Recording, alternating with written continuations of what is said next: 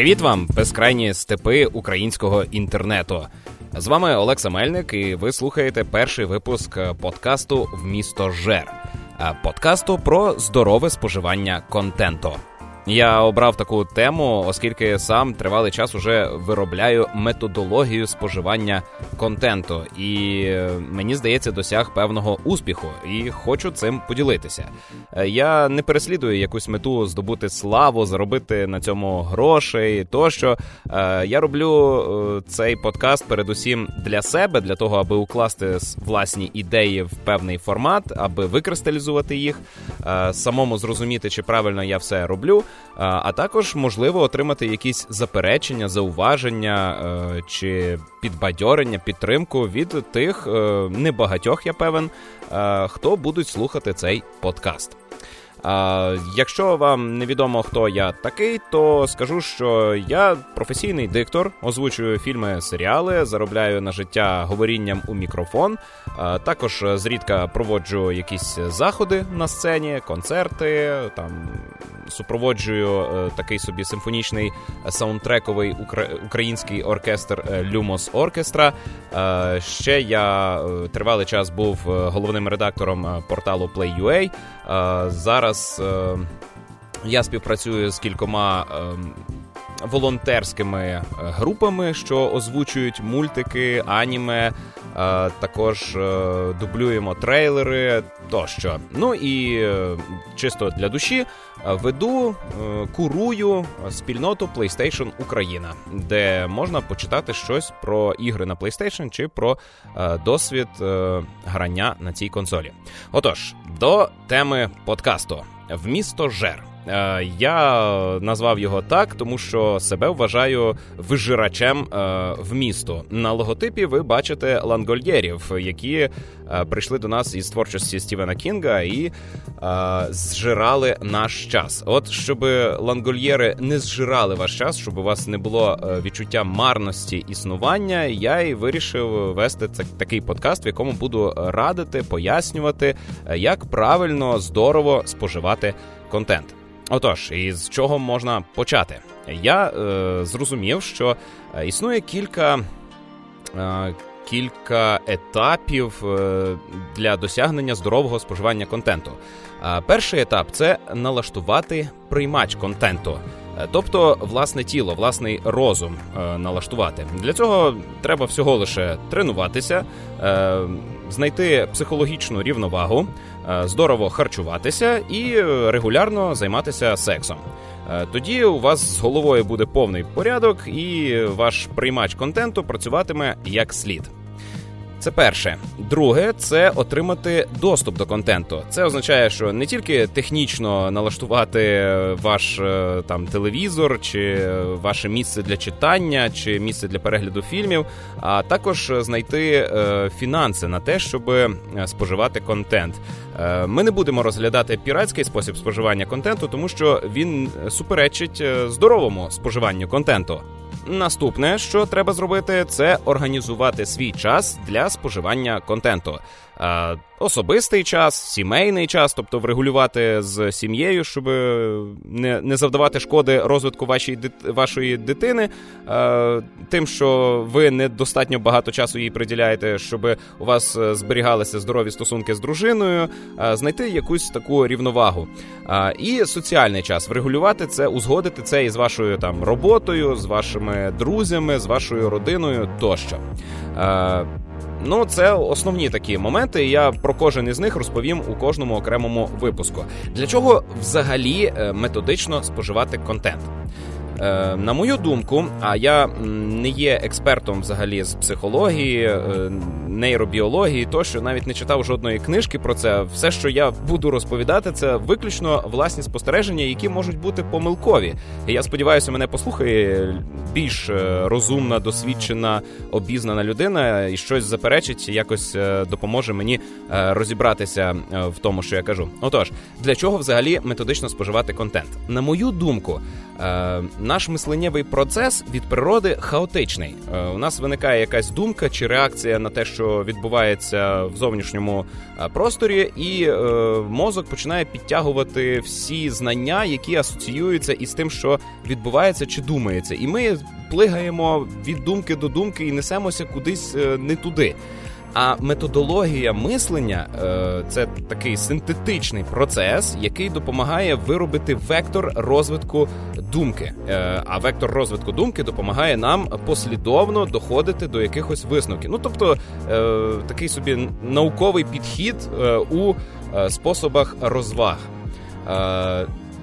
Далі, оце, е, оця методологія мислення, вона потрібна для того, аби ви розвивалися як особистість, е, для того, щоб ви е, знаходили оптимальніші способи заробляння коштів на нові види розваг, і загалом для того, аби поліпшувалося ваше становище, ваше і здоров'я, і е, майновий стан, і всі ваші можливості будуть розширюватися просто від того, що у вас в голові буде порядок. І порядок в голові досягається, як я казав, е, стеженням за своїм тілом, а також методичним споживанням контенту. Ось для чого нам потрібне це методичне споживання.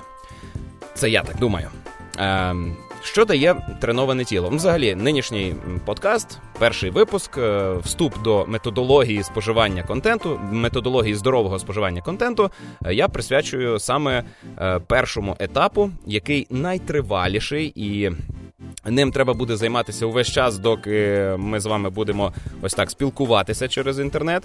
Сподіваюся, не однобоко, тобто не ви мене будете слухати і мовчати, а ви щось відповісте в якихось коментарях. Ну, менше з тим.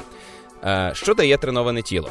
Е, я помітив, що е, після кожного тренування, кожного тренування, кожної пробіжки, кожних присідань, відтискань, скручувань, після кожного більш-менш нормального фізичного навантаження більше ніж 15 хвилин, у мене поліпшується картинка.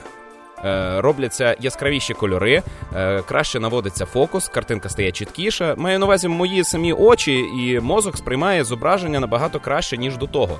Е, і саме це зображення приносить радість. Тобто, там, де я бачив похмурий, похмуру коломию, похмуру буденність, бетон і сірість, я вже бачу якісь квіти, якісь рослини. Цього я раніше не бачив. А просто після тренування, після викиду отих гормонів щастя, наше світосприйняття поліпшується.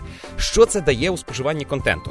Е, банально, е, ви бачите чіткішу картинку. Це е, збільшує ваші шанси на влучання у шутерах. До прикладу, я також помітив, що не всім потрібне 4К, не всім потрібен. Високороздільний екран насправді досить просто попрацювати над е, своїм мозком, і ви побачите, що навіть при Full HD можна побачити дуже багато подробиць на екрані. Взагалі, якщо ви, е, скажімо, лягли перед телевізором на відстань е, вашого зросту, ну тобто ногами торкаєтеся площини, де закінчується телевізор, а дивитеся з відстані власного зросту і не бачите усіх пікселів на екрані, то гадаю, вам не потрібен телевізор з більшою роздільністю, хіба що з більшою діагоналлю. 4К, власне, розширює, ну, збільшує кількість пікселів, але не дає вам е, більших вражень. А значно краще, передусім, подбати про е, гостроту вашого зору і про ясність бачення. Це досягається шляхом фізичних навантажень, тренувань, тому подібного. Далі, е, після тренувань.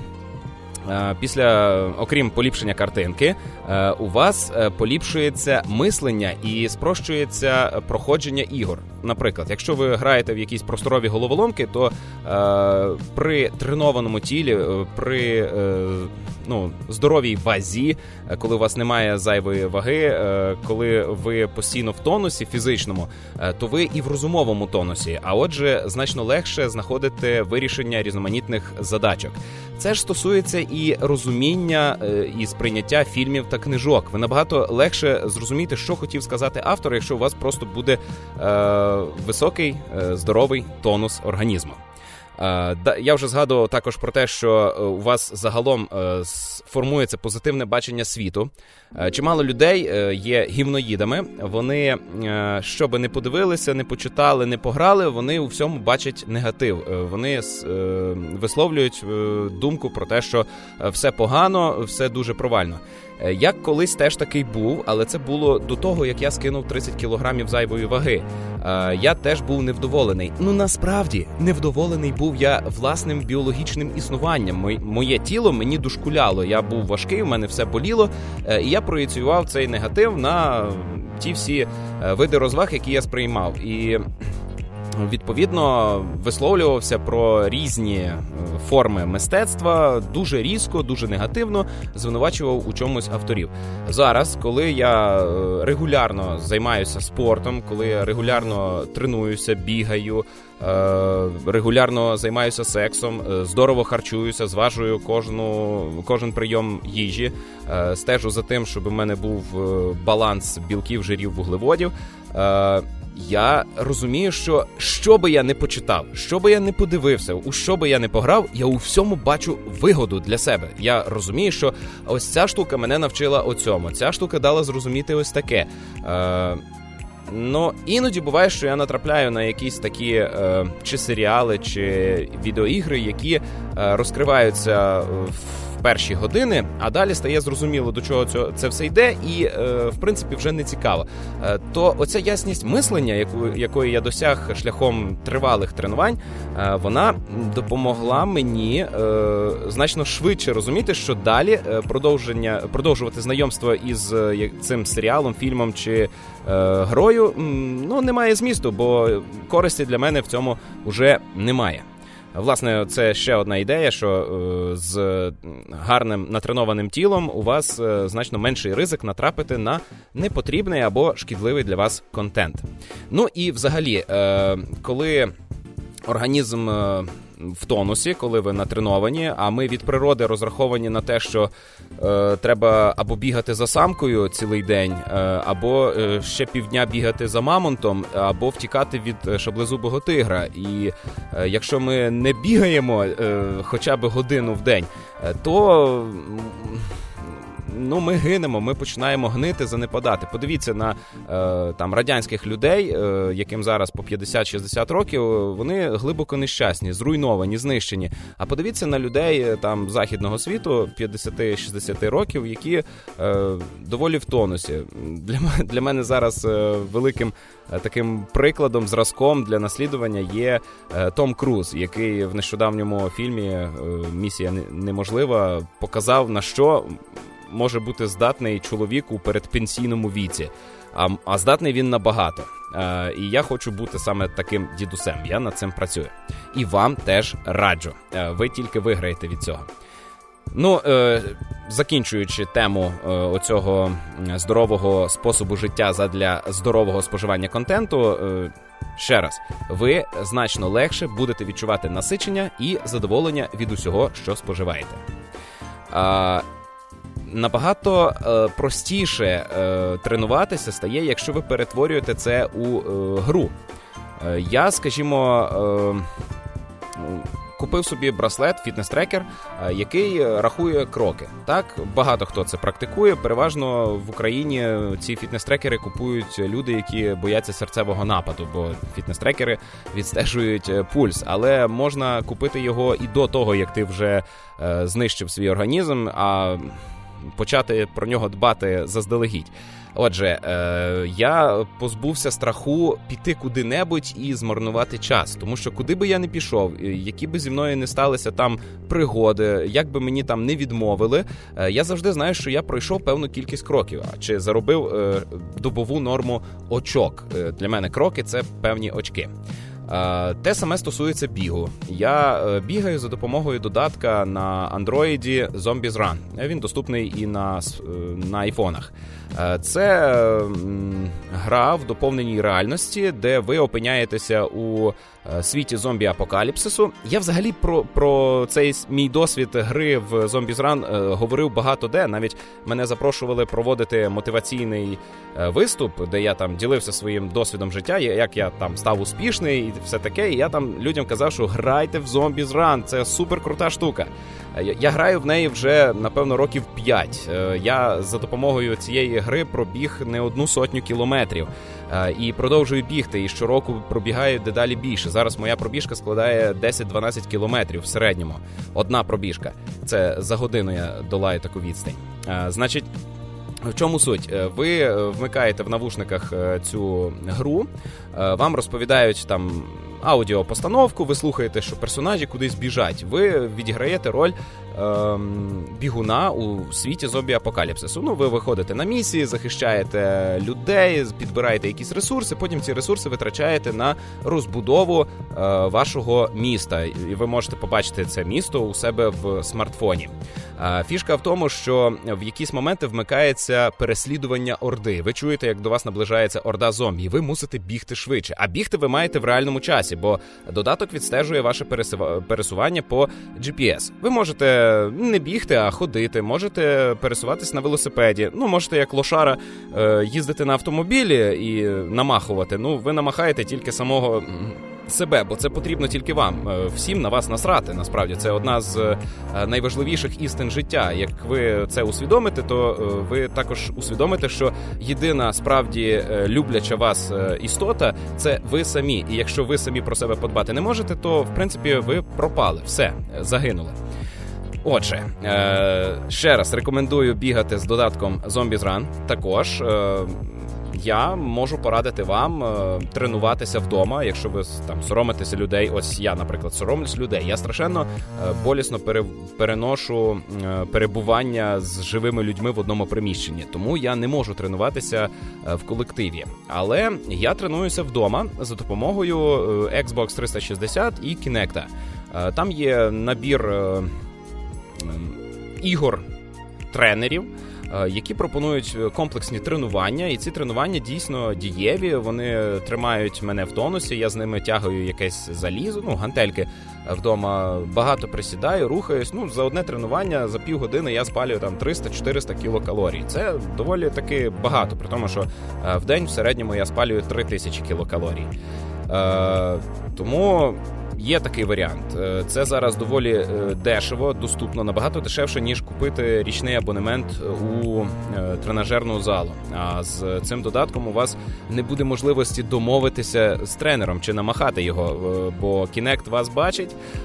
І якщо ви не відтворюєте рухи так, як треба, то просто далі нікуди не рухається процес тренування. Ну і також всі ці тренувалки з Kinect, вони відстежують ваші калорії, якщо у вас немає там фітнес-трекера, тощо, е, і допомагають е, е, навіть складати раціон харчування. До речі, про харчування.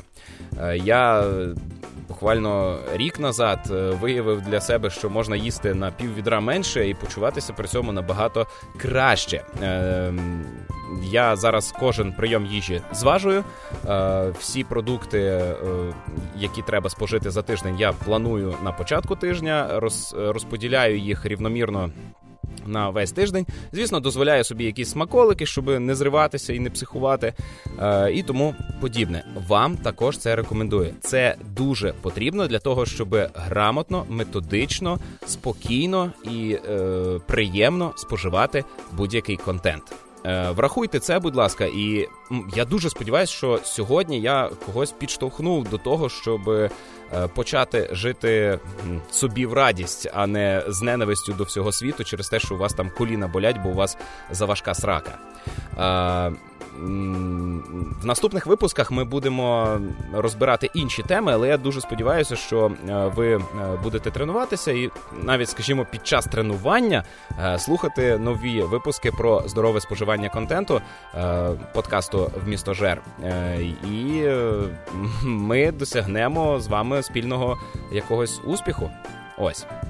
Це все, що стосується методології на сьогодні, і взагалі е, подкасти надалі складатимуться е, з вступної частини великої, найбільшої, де буде одна тема присвячена саме методології споживання контенту, моєї власної методології, яка нагадую, не базується ні на ні на яких наукових знаннях, а лише на власному досвіді, спостереженні і розумінні е, свого мисленнєвого процесу. А друга половина буде складатися з моїх якихось розповідей про безпосередньо нещодавно спожитий мною контент. Можливо, це для вас буде якась порада, е, що подивитись. Я не буду розглядати е, погані приклади, тому що ну, якщо воно погане, воно не заслуговує на рекламу е, і не заслуговує на згадку. А я буду розповідати тільки про те, що було корисне для мене, що мене чогось навчило, тощо. І сподіваюся, буду корисний у цьому вам. Отож, цими днями, буквально тиждень до е, запису цього подкасту, я присвятив своє життя двом іграм. Передусім, це No Man's Sky. І я плювався на гру, коли вона е, була лишень е, випущена, тому що виглядало все дуже погано. В ній не було більшості того, що обіцяли розробники. Проте за два роки перебування гри у дочасному доступі вона збагатилася необхідним е, рівнем е, цікавості, е, контентом збагатилася і технічно була дополірована. Зараз я в неї граю, і щодня кожен ігровий сеанс, кожна година проведена у цій грі, генерує мені якусь пригоду, яку я потім біжу, розповідаю дружині, і отримую задоволення від того, що переживаю от ці такі бентежні моменти. Якщо ви не в курсі курсі, то No Man's Sky – це гра про дослідження безмежної галактики. Там е, е, незбагненна кількість е, доступних до вивчення, дослідження, відкриття світів. Ну, в кожному такому світі є свої рослини, свої тварини. Я не бачив планет, де би не було життя. Досі всі планети були якось наповнені життям. Е, така ось е, заселена галактика. Е, фішка гри в тому, що ви можете лазити по планеті, колупатися в ґрунті, збирати ресурси і з цих ресурсів щось е, створювати. А якщо набридло, просто сісти в зореліт і полетіти геть з поверхні планети, і побачити е, прямо, як ви перетинаєте атмосферу цієї планети, як ви виходите у відкритий космос, а потім звідти полетіти в іншу взагалі зоряну систему. І основна мета гри долетіти до центру галактики. Е, Я ще ніколи не бачив такої, такого рівня свободи дій. Дійсно, я не перебіг більше. Я не бачив ще жодної гри, де би можна було ось так е, вільно рухатися з поверхні планети у відкритий космос і назад. Е, на релізі гра мала проблему. Е, ви коли сідали на планету, то картинка підвантажувалася, і ви бачили. Ем, як з'являються пласти графіки, так би мовити. Зараз, коли йде приземлення, е, картинка е, рівномірно промальовується, і ви бачите, як дійсно до вас наближаються об'єкти на поверхні планети, а не раптово з'являються, коли ви наблизились до е, певної критичної відстані. І зараз відчуття свободи у No Man's Sky просто нечуване. Крім того, в No Man's Sky вже доступний кооператив. Я дуже сподіваюся, що я його спробую. Я досі спробував тільки зустрічатися із випадковими людьми, які заходять заходили у мій світ, але я ще ні з ким не грав. Не знаю, як це виглядає. Ну і гра е, приємна оку. Е, в ній е, є відчуття тієї фантастики 80-х років, тієї, що можна було колись почитати в бібліотеці з радянської доби. Ну, Ви там відчуєте Станіслава Лема, відчуєте там Біляєва, Роджера Желязни, Е, Гайлайна відчуєте, відчуєте, чи навіть е, Френка Герберта. Ну, все це там є. І е, це відчуття таємниці, яка захована десь у центрі галактики, і ця таємниця вас до себе манить, і ви знаходите якісь артефакти, е, покинуті древніми цивілізаціями, і ці артефакти вас надихають продовжувати дослідження космосу. Це класно. І гра оспівує взагалі саму подорож заради подорожі, а не заради е, досягнення мети. я рекомендую вам No Man's Sky. Е, власне, чому вона мене вчить? Вона мене вчить е, тому, що слід знаходити в собі поривання на дослідження, на розширення свого світогляду і занурення в глибини влаштування самого всесвіту, як на мікроскопічному хімічному рівні, так і на макроскопічному, там галактичному, де рухаються велетенські космічні тіла. Друга гра, якій я присвятив е, багато годин е, минулого тижня, це Need for Speed Payback. Я її купив замість The Crew 2. Мені дуже сподобалася The Crew 2, і я збирався в неї погратися. Від Payback я колись відмовився, бо вона у мене на комп'ютері підвисала на дуже неслабкому комп'ютері. Але ось зараз я спробував у неї погратися на консолі і відкрив для себе, що це несамовито прекрасна гра. В ній я е, досяг дзену у керуванні автомобілем. Е, я відчуваю кожен поворот. Я навчився оце робити прогазовування, коли входиш в поворот, і замість того, щоб тиснути на газ чи на е, затискати гальмо, я роблю жух-жух-жух-жух-жух. Ну так прогазовую курком і таким чином знаходжу баланс на повороті, при якому мене трішки несе, але я все одно проходжу по правильній траєкторії і швидко відновлюю рух е, далі по дорозі. Е, крім того, Need for Speed е, забавляє сюжетом. В ньому дуже класна драма про людей, які ганяються заради гонок. Так, це повне безглуздя взагалі. І в житті я не воджу автомобіль, бо я не розумію радості від цього. І в мене в моєму маленькому місті немає куди їздити на автомобілі. Я всюди ходжу пішки, навіть громадським транспортом не користуюся. І Е, тут е, теж е, ми влаштуємо гонку для того, щоб отримати доступ до гонки. А коли ми переможемо у тій гонці, ми таки зможемо обігнати вас у новій гонці. Ну тобто, ось така е, мотивація. Але вони роблять це настільки е, переконливо емоційно, що я вірю у важливість цих гонок. Мене дійсно переконують у тому, що для чогось потрібно оце гасати. Е, Я так розумію, що від природи ми всі прагнемо конкурувати через те, що е, в нас е, половина із нас складаються зі сперматозоїдів, які колись е, прорвалися до яйцеклітини, і ми перемогли у гонці, де змагалися. Ви вдумайтеся. Е, близько 10 мільйонів інших сперматозоїдів. Ми їх всіх обігнали. Ми переможці, ми вилізли з піхви, е, і тепер продовжуємо це оце змагання. Це ж нікуди не ділося. В нас далі є ця природа сперматозоїда, і е, тому нам напевно приносить радість ганяти по дорогах, бо це реально летять такі там під тонну чи більше е, здоровенні сперматозоїди. І е, фінішна пряма це ось е, мембрана яйцеклітини, яку ми перетинаємо і знову народжуємося. Я Для мене саме такою метафорою є е, ось е, будь-яка гонкова гра. Я люблю іноді погасати, але ні одна гонкова гра ніколи не затримувала мою увагу настільки, щоб я зрозумів, ось цю гру я пройду. Е, Need for Speed Underground перший і другий були такими іграми колись давно, але я їх теж не пройшов. А ось Need for Speed Payback я вже подолав більше половини і впевнений, що пройду до кінця. Е, тим більше, що е, ця гра нарешті навчила мене правильно керувати е, віртуальним автомобілем. І вам раджу спробувати, якщо ви досі не грали. А якщо грали, то ну цікаво послухати вашу думку про цю гру. Ось і наостанок цього випуску я би хотів е, розповісти про книжку.